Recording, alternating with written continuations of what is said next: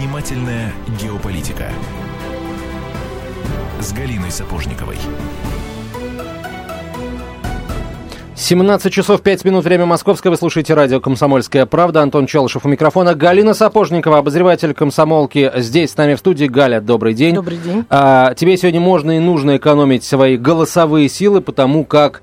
Потому как наступает осень, и, к сожалению, это станет, видимо, Да. привычной картиной на всю зиму. Некоторые охриплость в голосах, как ведущих, так и Не-не-не, гостей. Галь, да. ты э, вот, в общем, несмотря на болезнь, так сказать, несмотря на простуду, ты нашла все силы, пришла в эфир, за что тебе большое спасибо. А э, прямо сейчас давай нашего гостя представим, и уже, собственно, потому, кто это будет, понятно, о чем мы сегодня будем говорить. А, в студии э, к нам приш... в студию к нам пришел, мы этому очень рады, Андрей Корнеев, э, заместитель директора Института стран Азии и Африки МГУ, кандидат исторических наук. Андрей Ниязович, здравствуйте Здравствуйте, добрый день. о Китае, ну, точнее, не о Китае, а, а, об особом экономическом районе, да, правильно называется Гонконг? Специальный А, административный да, район. простите, да, совсем неправильно. Ну, даже не о нем мы будем говорить, а о том, что это было последние примерно 10 дней, то ли была ли это провалившаяся попытка цветной, очередной цветной революции, почему она провалилась, и почему вот я сегодня, готовясь к эфиру, я нашла такой термин франшизация, франшизация цветных революций. Ну, действительно, уже до обидного как-то банальное и предсказуемое. Вот желтые зонтики, вот сидят студенты, э, зонтиками машут, ленточки навесили, требуют требования их и, и нелепые, и серьезные. Разгона так и не произошло. То есть то ли Украина, то ли Венесуэла, то ли, э, то ли это связано каким-то образом вот с общей тенденцией, с общей темой, то ли это нечто что-то особенное. Вот нам, нам наш уважаемый гость сегодня все расскажет. Прежде всего, с чего там все началось? Ну, во-первых, сразу скажу, что началось все не в последние 10 там, или 15 дней. На самом деле массовые акции в Гонконге проходили и раньше. Но действительно, вот такого накала мы не видели давно. Э, Мне кажется, вот последняя такая масштабная акция была еще до передачи Китаю этой территории. Это 89 год. Если вы помните, Конечно, была трагедия помню. на площади Тяньаньмэнь. Две Чуть ли не весь жертв, Гонконг. по-моему. А? Две с половиной тысячи жертв или Совершенно того, верно. да. Ну, нет, официальные данные 205. Неофициальные вот где-то больше двух тысяч человек. Тогда чуть ли не пол Гонконга или весь Гонконг вышел, все были возмущены. И вот сколько уже лет-то прошло с 89 года. Вот действительно, так 25. сказать, 25, да. э, самая такая крупная акция. А вот все-таки были крупные акции. В 2003 году были, э, бы- были акции вот э, в последние годы, потому что недоволь, недовольно население было некоторыми мерами, ну, такими как э, там мерами по патриотическому воспитанию. Все, все время там в Пекине некоторым руководителям хочется как-то гонконцев правильном духе воспитывать, но действительно вот такого ма- масштабного протеста мы давно не наблюдали. Слушайте, а вот я вот чего не понимаю. То есть протестуют они против выборов. То есть если примитивизировать и сказать одной фразой, что э, свободным, свободолюбивым гонконгцам не нравится о том, что им навязывают кандидатуру, они хотят прямых выборов, которые им якобы обещаны 2017 года. А чего протестовать-то тогда? Чего Вы они знаете, хотели? э, ситуация очень запутана. Начнем с того, что при англичанах особых свобод-то не было в Гонконге. Англичане правили, как они любят это, как любили, вернее, тогда это делать в таком нормальном колониальном духе. Э, Сидели, так сказать, эти администраторы в пробковых шлемах, всем руководили, местное население, так сказать, там как муравьи трудились. Правда, перед тем, когда уже э, вот-вот подходил срок передачи этой территории Китаю, тогда ведь железная леди Маргарет Тэтчер специально э, провела переговоры с э, знаменитым таким очень важным человеком в истории Китая. Это архитектор китайских реформ Дэн Сяопин. Вот эти два исторических теперь уже персонажа подписали соглашение. И когда уже нужно было передавать, тут англичане спохватились, что надо бы, так сказать, какой-то, э, в общем, элемент демократии ввести. Но тогда не получилось, так сказать. Китайцы жестко стояли на своем. Но теперь действительно так получается, что э, вся вот эта ситуация ван- вокруг Гонконга, она еще основана на том, что за годы колониального правления, а это уже 150 лет, действительно сложилась такая или своя идентичность, или, может быть, квази-идентичность. То есть, как бы эти люди уже себя не совсем китайцами ощущают.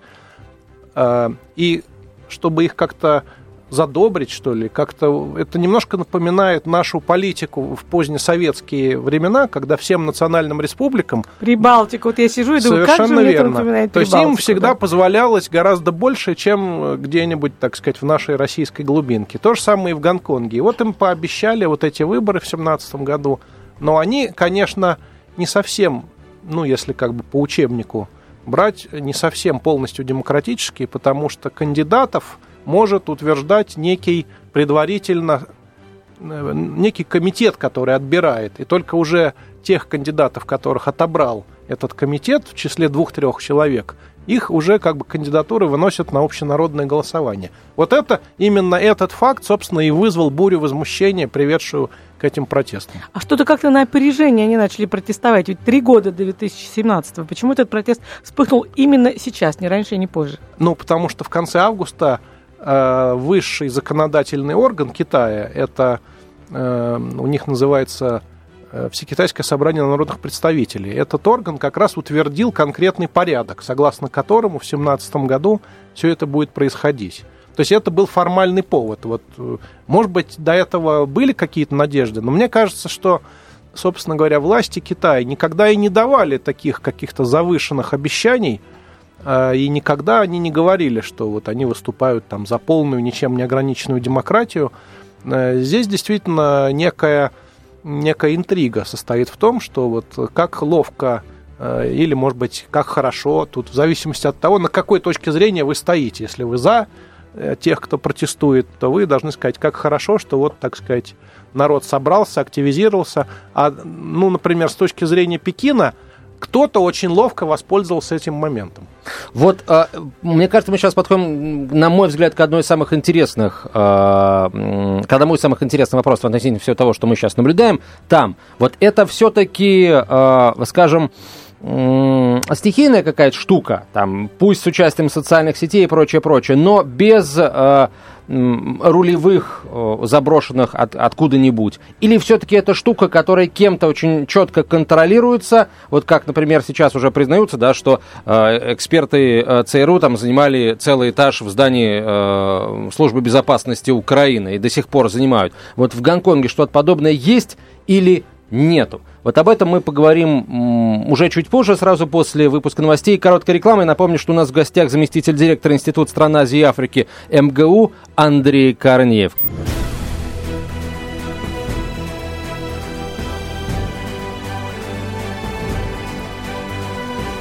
Занимательная геополитика с Галиной Сапожниковой. 17.17 в Москве. Для вас работают Галина Сапожникова и Антон Челышев. У нас в гостях заместитель директора Института стран Азии и Африки МГУ Андрей Корнеев. Итак, Андрей Ниязович, все-таки э, возвращаюсь к разговору об инспирированности, неинспирированности событий э, в Гонконге. Э, российские эксперты какой точки зрения склоняются? Вы знаете, ну, у нас ведь как получается? Есть люди тоже, так сказать, разных точек зрения. И, например, в либеральной среде, если ты скажешь, что в Гонконге э, события инспирированы внешними силами, то, значит, тебя будут э, Ватником и Колорадом, высмеивать, да, что называть. ты, значит, вот как бы придерживаешься э, версии теории заговора, да? Слушайте, вот на секунду перебью. А где, кстати, почему не слышно было голоса либеральной среды? Что мне стыдно быть китайцем, стихи какие-нибудь, э, что не брать им отныне и т.д. Что-то молчание какое-то Но, но я вас хочу Да. в этом смысле успокоить, что в среде китаистов все то же самое, что и в целом в обществе. То есть также люди реагируют, и такие же, так сказать, разные точки зрения.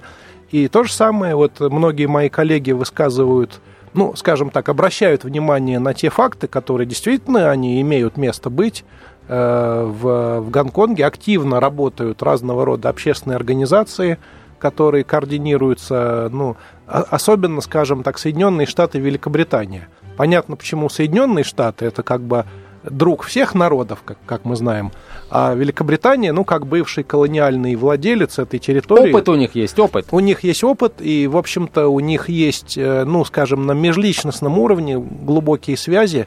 Кстати говоря, хочу напомнить, что 80, э, ну, 89-й вот, э, был такой шок для населения Гонконга, а потом перед 97 годом очень многие люди получали английские виды на жительство. Они боялись, а вдруг власти в Пекине нарушат свои обещания и сразу введут коммунизм в Гонконге, и тогда многие собирались вообще, так сказать, бежать оттуда. Но, слава богу, ничего подобного не произошло. Гонконг, так сказать, все эти годы бурно развивался.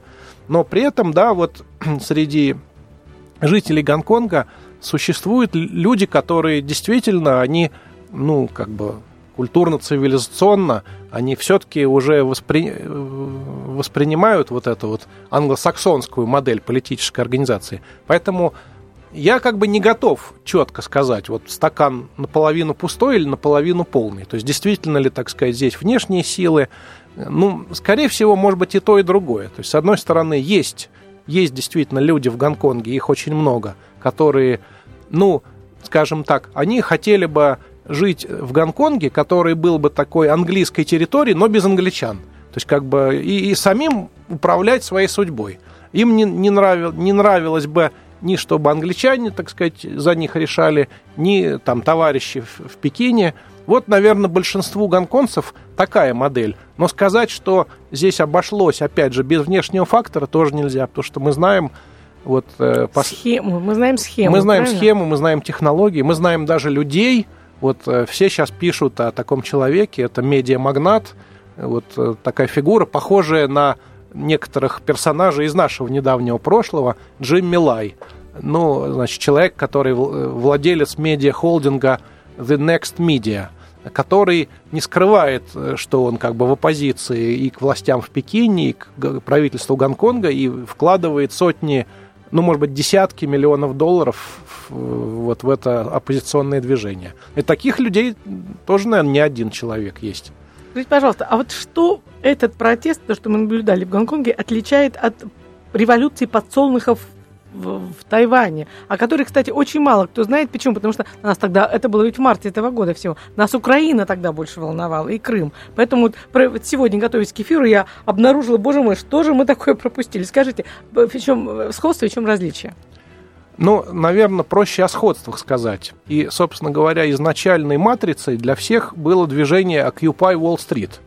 Поэтому э, на Тайване вот это движение подсолнухов, оно более точно называлось Э, захвати э, законодательный, законодательную палату. Это не, некий э, орган власти, ну, типа парламента на Тайване.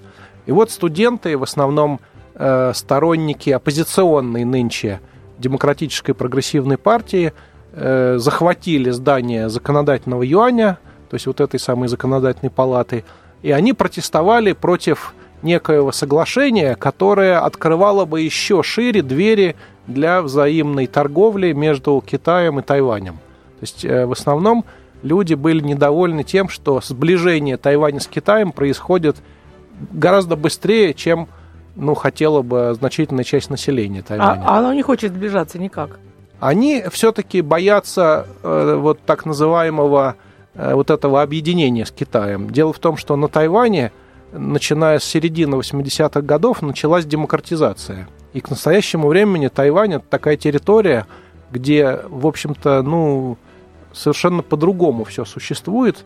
Там есть полная демократия, свободные средства массовой информации, колоссальная конкуренция во всех сферах жизни. И, конечно, им э, не совсем хочется вот э, э, чтобы они оказались в положении Гонконга. В этом смысле отличие в чем? Что тайваньцы боялись, что они окажутся в положении Гонконга, если вот будет реализовано это соглашение. Но э, разница, конечно, тут очень много, так сказать, э, разных э, ну, факторов, которые делают эти два движения отличающимся. И как бы факторы истории. Тайвань э, никогда не был колонией Великобритании, зато был колонией Японии. Э, кроме того, он находился 50 лет под диктатурой партии Гаминдан, то есть это китайские националисты. Партию создал доктор Сунет Сен в начале 20 века, и это был такой оплот антикоммунизма. Если Гонконг, все-таки это территория, где идеология, ну, всегда играла вспомогательную роль. А главное было это, так сказать, такая территория, где делались деньги. Собственно говоря, Гонконг э, в э, 70-е, 80-е, 90-е годы поднялся как некая территория, которая э, обслуживала выход Китая из замкнутости и выход его, так сказать, на арену большой экономики. Тайвань в этом смысле э, прошел совершенно другой путь, поэтому и протест на Тайване, он носил э, такой как бы вот э, более частный характер, потому что лишь часть э, студентов, часть молодежи поддерживала вот эту идею, что нужно протестовать против сближения с Китаем. В Гонконге, собственно говоря, практически 100% населения понимают, что без Китая они вообще не выживут. Это как бы, ну, фактически главное условие процветания этой территории. Слушайте, а вы обратили внимание, каким образом, по сути, вот еще одно из, э, из сходств, то, что и там, и там, ну, протест, э, ну, я употреблю такой э, полужаргонное слово слился, да, и там, и там. А вот под воздействием каких факторов? Мне, допустим, в случае с Гонконгом, естественно, я анализировала похожесть э, этапов на Украину. Вот вышли студенты, вот они перекрыли дорогу, замахали ленточками, зонтиками, туда подвезли еду, э, сняли видеоролики, все, значит, пошло в социальных сетях. Это знаменитый, знаменитое видео, видеообращение гонконгской студентки, которая растительным образом походила на обращение девушки с Майдана. Да. И вот что дальше? Дальше происходит следующее, что в Киеве силовой разгон Майдан такой полусиловой. Вот, то есть, если бы можно было, конечно, пожестче разогнать, и тогда спасти тысячи жизней, между прочим, да, как теперь вот уже это понимается. И, ну, вот в случае с Гонконгом китайская власть э, избежала э, провокаций, на которые ее подталкивали. Вот это уже э, мудрость власти или опыт всех пережитых уже пальцев двух рук уже хватит, не, не, вернее, наоборот, не хватает, пережитых всех цветных революций научил ее такой мудрости, либо это что было вообще? Ну, во-первых, мне кажется, в, в Китае, в Пекине теперь уже возникла целая такая наука специальная. Она возникла еще, когда распался Советский Союз – и целая сеть институтов появилась, научно-исследовательских, которые занимались причинами распада СССР. Вот это да. То есть для Китая это был ну, настолько сильный шок, что китайское руководство, по-моему, вплоть до сегодняшнего дня продолжает изучать причины и, конечно же, против, ну, как бы технологии противодействия. Поэтому, ну, как бы на таком первом, что ли, уровне можно так сказать, что, конечно, все то, что произошло на Украине, оно не осталось без внимания китайской стороны. Китайцы очень пристально следили, как, так сказать, технологии цветных революций сработали, ну, начиная еще с Грузии, э, вот, э, оранжевой революции, как потом была революция, если вы помните, в Киргизии, тюльпановая. Конечно. Вот все это в Китае очень пристально изучается, на это тратятся очень большие деньги, и я думаю, что достаточно грамотная тактика э, полиции в Гонконге – ну и как бы координация наверняка осуществлялась из Пекина. Э, наверняка это в первую очередь следствие вот того масштабного значит, изучения всех этих вещей и как бы выработки разного рода сценариев противодействия. Слушайте, потрясающе. В то время как все мы думали только, как бы сочинить такой учебник антишарп, напоминаем, э, бостонский ученый Джин Шарп, именно он написал книжку о диктатуре демократии, э, где давал конкретные инструкции. В общем, Китай уже целую да. сеть уже институтов сделано, создал. Да. Друзья мои, мы продолжим этот интересный разговор. Сразу после выпуска новостей оставайтесь с нами. Вы слушаете радио «Комсомольская правда».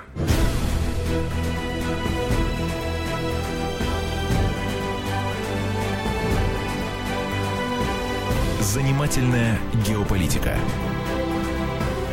с Галиной Сапожниковой. 17.32 в Москве мы продолжаем. Галина Сапожникова, обозреватель «Комсомольской правды». Меня зовут Антон Челышев. Наш гость Андрей Корнеев, заместитель директора Института стран Азии и Африки МГУ. А, можно я вам, коллеги, задам а, вот какой вопрос? Очень короткий просто, чтобы для, для полноты картины. Я пытаюсь вспомнить и не могу вспомнить о том, какой была реакция официального Вашингтона на события в Гонконге. Вот что, на мой взгляд, интересно. Что они говорили? Вот пример то же самое, а, что говорили, говорят сейчас, когда мы видим, видим события, разворачивающиеся на юго-востоке Украины, или что? Ну, на самом деле, была же встреча министра иностранных дел Китая Ван И с Перри, э, с Керри, прошу прощения, а где, где американцы э, ну, прямым текстом говорили о том, что, значит, вот э, нужно уважать демократические устремления э, жителей Гонконга. То есть, в общем-то, мы слышали ту же риторику, же что, угу. что нужно идти как бы на уступки протестующим. На что китайская сторона четко заявила, что мы не, мы не согласны с вмешательством во внутренние дела нашей страны. Это, так сказать, наше внутреннее, и мы будем двигаться к демократизации так, как мы хотим, а не так, как, так сказать, нам будут э, предлагать э, из Вашингтона. Соответственно, отсюда э, вывод. Э, для официального Пекина вот ясно или не ясно, что, э, условно говоря, за этими событиями стоят Соединенные Штаты, это, по сути, означает такой вот э, ну, не знаю, пощечина, плеуха, и в конце концов э, Китай э, перейдет к, скажем, такой официальной открытой оппозиции Вашингтону, или по-прежнему будет вот смотреть на то, как мы бодаемся? Мы, Но вы, вы подняли важный вопрос, действительно, если смотреть, что пишут э, в китайских газетах, особенно что пишут э, на сайтах такой, ну, скажем, патриотической направленности, там действительно обвиняют в этих событиях вмешательство Соединенных Штатов, других западных стран. И в этом объективно действительно есть некая почва, потому что мы видим, как в последние годы возросла напряженность в китайско-американских отношениях. Ведь вспомните, ну, еще там 10-20 лет назад, особенно при Дэн Сяопине, отношения были гораздо лучше у Китая с, с Америкой. А более того, если вспомнить ну, по, позднесоветские годы, Китай предлагал Соединенным Штатам вместе бороться с советским гегемонизмом. Во многом это позволило китайцам при Дэн Сяопине – получить доступ на американский рынок, получить американские инвестиции, да и вообще, так сказать, их впустили ну, в рыночную экономику, и совершилось то самое китайское чудо, которое до сих пор удивляет весь мир. Но потом произошла вот такая странная вещь. Где-то, ну, скажем, после Пекинской Олимпиады 2008 года начали так очень быстро ухудшаться. Они и до этого были напряженные. главный фактор, что Америка недовольна была тем, что к ну, так сказать, э, на международной арене возникает новая сильная держава, которая в состоянии в перспективе бросить вызов Соединенным Штатам. Но именно вот в последние 4-5 лет это противостояние, эта напряженность, ну, стала прямо вот бросаться в глаза. Ну и ваш вопрос, э, что же теперь? Будут ли китайские власти, ну, скажем так, с открытым забралом я думаю, что нет. Это как бы тоже особенность китайской политической культуры. Эм, ну, об этом говорил еще Дэн Сяопин, вот тот самый человек, который предлагал американцам совместно бороться против нас, но при этом он говорил, что Китаю нужно, э, значит, пребывать в тени и скрывать свои силы. Э, это такая китайская стратегемная идея, что все равно пока соперник сильнее тебя, и даже если он, так сказать, тебе наносит оплеухи или какие-то, так сказать, ну, не совсем хорошие действия совершает, нужно улыбаться, так сказать, кланяться и постепенно накапливать силы, пока ну, не изменилось соотношение сил. Поэтому я думаю... Чтобы даже, потом стать в полный рост, видимо, да? Да, да. Даже и вот после этих событий все равно Китай будет продолжать вот эту риторику о, о стратегическом партнерстве с Соединенными Штатами, о том, что, значит, э, у наших стран большие перспективы дальнейшего улучшения отношений, но при этом, конечно же, все прекрасно понимают, что это лишь э, риторика, а за ней стоит, ну, конечно, очень серьезное раздражение против того, как Соединенные Штаты пытаются действовать вот на, на международной арене. И э, что еще обращает на себя внимание? В каком-то смысле слова американское руководство само стало заложником своей вот этой пропаганды. На протяжении многих последних лет в Америке можно было читать в газетах, по, по телевизору, что вот все в мире хорошо под руководством Соединенных Штатов, но вот две страны, Россия и Китай, вот они-то как раз мутят воду. Вот все бы, так сказать, нормально было. Но вот эти две страны, которые не хотят, так сказать, статус-кво, они пытаются его подорвать, и в конечном счете они, по-моему, сами, ну, как бы убедили себя в том, что но при этом ведь на самом деле ни Россия, ни Китай не пытались э, ну, ни, ни дестабилизировать международные финансы, ни создать какие-то проблемы внутри Соединенных Штатов. Вот мы в этом смысле сталкиваемся со странной ситуацией, со странным поведением американского правительства. Странность а... хотя бы в том, что рассориться одновременно с двумя, э, одной очень крупной, очень сильной державой. Ну, себя хочется тоже, естественно, скромно отнести к таким же, но, в общем, с двумя очень сильными игроками. Да. Поэтому некоторые считают, что вообще непонятно, так сказать, в чем же логика, в чем же стратегия Соединенных Штатов. Э, усилить хаос на глобальном уровне или все-таки э, речь идет просто о том, чтобы э, что они так сильно боятся Россию и Китая, что просто пытаются разными способами, ну, немножко придержать, как бы вот замедлить экономическое развитие и тем самым совокупную мощь России и Китая. Ну, или, может быть, есть попытка как-то вбить клин между Россией и Китаем. Так или иначе, в Пекине вот после этих событий, мне кажется, ну, раздражение относительно политики э, Вашингтона э, усилилось. И настороженность относительно настоящих целей, которые преследуют э, наши американские друзья, э, она, конечно, эта настороженность возрастет. Но при этом, отвечая еще раз на ваш вопрос, я думаю, что все равно китайские руководители будут тепло улыбаться, пожимать руки при всех. И, и не секрет, что между Китаем и Соединенными Штатами есть э, разные там диалоговые механизмы, стратегический диалог по вопросам безопасности, диалог по вопросам Э, торговли, инвестиций и так далее. И, и это будет, конечно, продолжаться, будут улыбаться, похлопывать друг друга по плечу и продолжать в том же духе.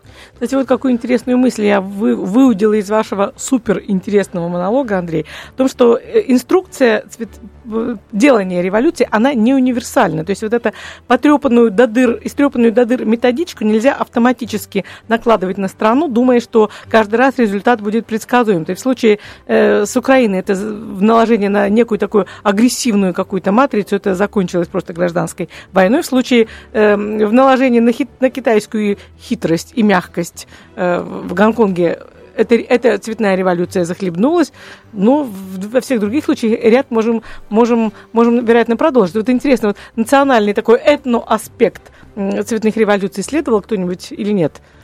Но видите, какая разница все-таки между Украиной и Гонконгом. Э, на Украине действительно имелся сильный этнический или этноаспект, о котором вы сказали. Э, в Гонконге речь не идет о противоречиях между там, разными национальностями. В лучшем случае это просто некая локальная идентичность гонконгцев, которая связана с историческими условиями существования этой территории.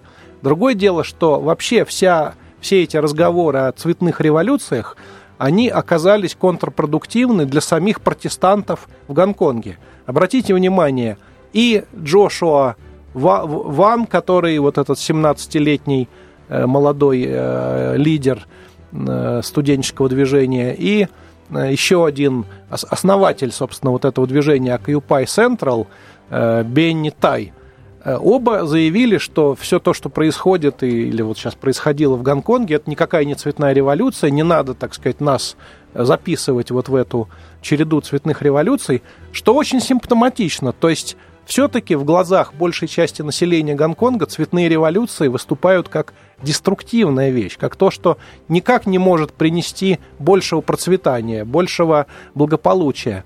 Вот это интересно, что сами лидеры этих, э, этих движений открестились от цветной революции. Ну и в каком-то смысле, уже как бы вот так рассуждая объективно, я хочу сказать, что, наверное, наверное, да, они правы, потому что мы слышали в основном вот эти сравнения с цветными революциями только из уст западных журналистов, которые, так сказать, в захлеб э, радовались тому, что вот очередная цветная революция теперь и в мягком подбрюшье Китая происходит. Э, ну, на самом деле, действительно, мне кажется, это не цветная революция, и прежде всего мы имеем дело в Гонконге с протестом сытых. То есть это не люди, которые отчаялись от безработицы, от того, что власть коррумпированная, от того, что вообще там жилье разваливается. Э, Гонконг это одна из самых благополучных территорий не только в Азии, но и во всем мире, на мой взгляд. Вот Разговор об этой территории мы продолжим сразу после выпуска новостей. Оставайтесь с нами.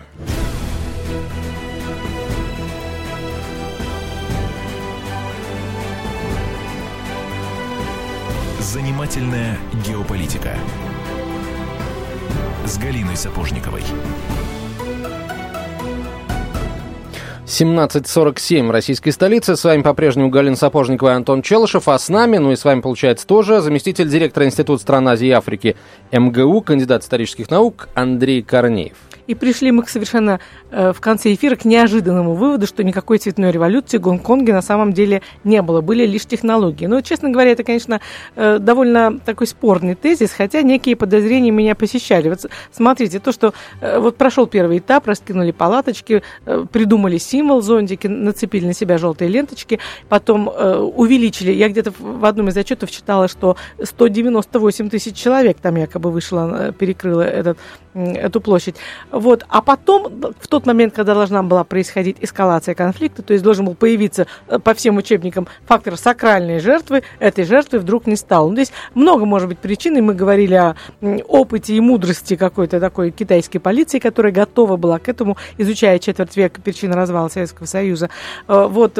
Либо эта революция была не подготовлена, либо, может быть, китайцы как-то очень мягкие оказались, такие вот. Что произошло вот в этот момент, почему этой жертвы, к счастью, безусловно, к счастью, почему этой жертвы мы не увидели? Что касается жертвы, могут сказать, что вот мы пытаемся нагнетать какую-то истерию, но я просто как бы обращаю внимание на то, что это обсуждается в гонконгской печати. Действительно, многие пишут, что некоторые радикальные деятели открыто говорили о том, что вот э, требуется радикализовать протест – тут, кстати говоря, произошел такой эпизод. Хакеры взломали э, значит, запись разговора вот этого самого медиа-магната Джимми Лая с одним из тайваньских э, таких знаковых политических деятелей оппозиционных Шиминде, в котором вот в этом разговоре, который явно не, призна... не предназначался для публики, оба собеседника говорят о том, что хорошо бы, чтобы кто-то вообще сел,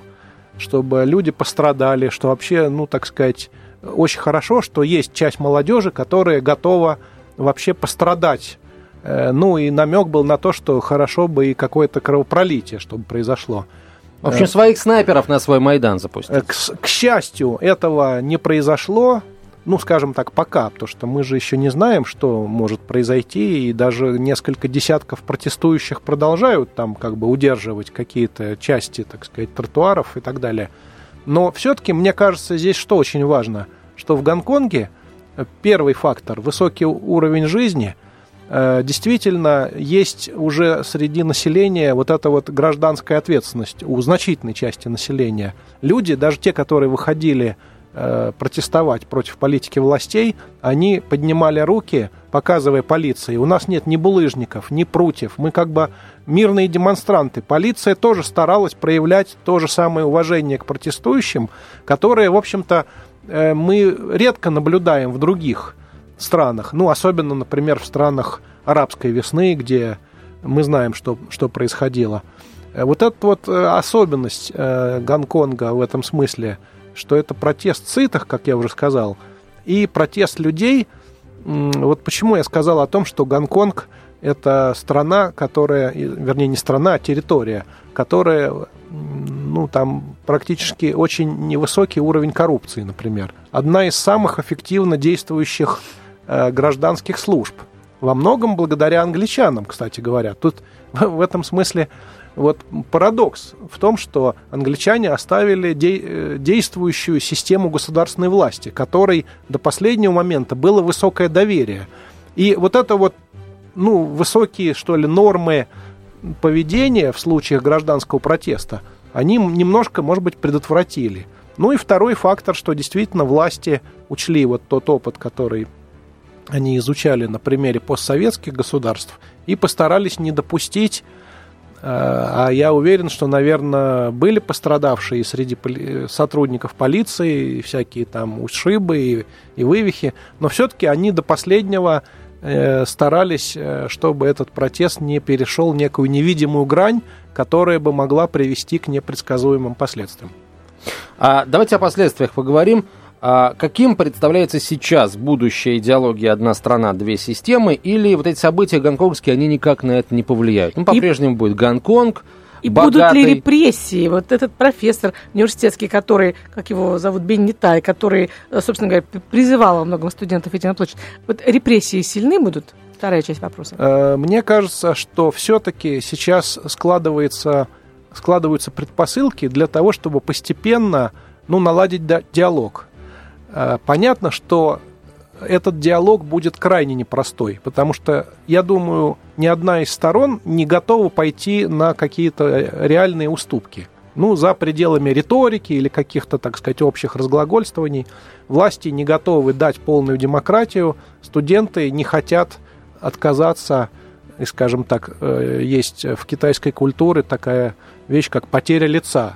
То есть, что же столько было страстей, и потом согласиться с тем, что изначально, так сказать, предлагалось. Поэтому диалог будет крайне непростой. Но все же, мне кажется, э, есть возможность э, от уличных протестов перейти к диалогу. Что касается судьбы формулы вот этой знаменитой «одно государство, две системы», вы знаете, ну, есть некое упрощение в том, чтобы вот одним таким словом охарактеризовать всю ту непростую ситуацию, которая связана с Гонконгом. То есть, действительно, в рамках ну, КНР существует анклав капиталистической экономики с гораздо более высоким э, уровнем свобод, с либеральной экономикой.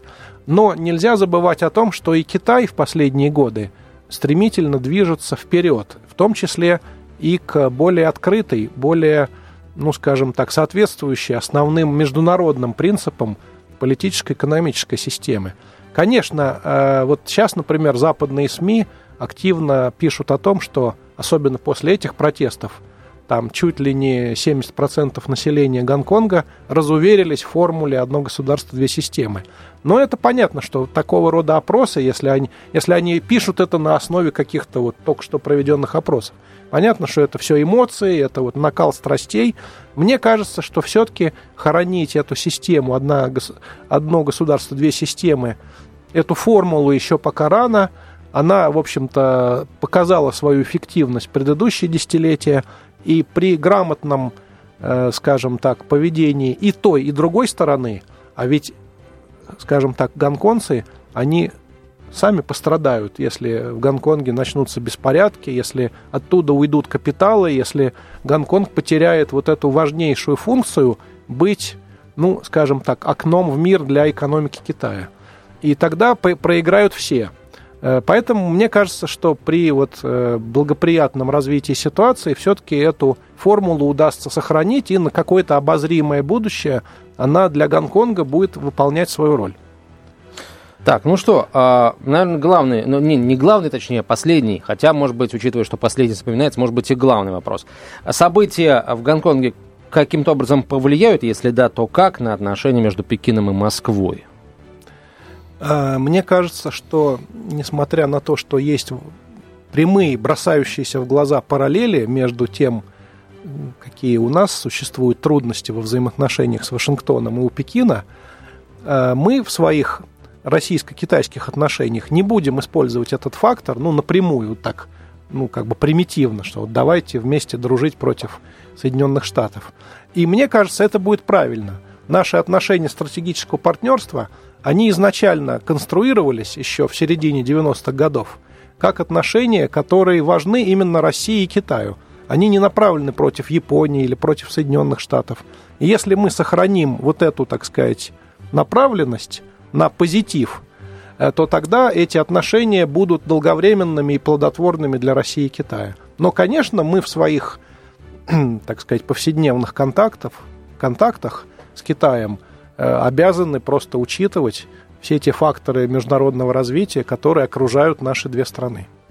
А в Гонконге, вот в районе Централ, э, где все это происходит, в итоге э, сейчас там, ну, по состоянию на вчерашнее утро было 300 человек, 300 зонтов, можно сказать. Как дальше это, э, вот это их число будет уменьшаться, увеличиваться? Вот это зерно... Точку-то поставить Зерно Майдана, уже? оно останется или вот оно потихонечку будет, вот, в общем, разойдутся все? У нас минута. Понимаете, Китай это страна, где очень ценятся всякие такие вот негласные договоренности. Нельзя исключать, что все-таки какой-то, так сказать, закулисный торг, собственно, и позволил, во-первых, ну, сгладить ситуацию, вот привести ее к, сегодняшнему дню. И мне кажется, э, в случае, если удастся договориться, то постепенно и это количество будет сокращаться. Ну что, спасибо большое, говорим мы нашему сегодняшнему гостю. Андрей Ниязович Корнеев был в студии радио «Комсомольская правда», заместитель директора Института стран Азии и Африки Московского государственного университета, кандидат исторических наук, обозреватель «Комсомольской правды» Галина Сапожникова. В ближайшее время, э, ну, мы, наверное, точных сроков ставить э, давать не будем, в ближайшее время появится материал на эту тему э, в газете «Комсомольская правда» и на нашем сайте.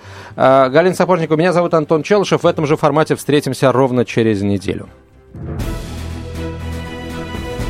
Занимательная геополитика.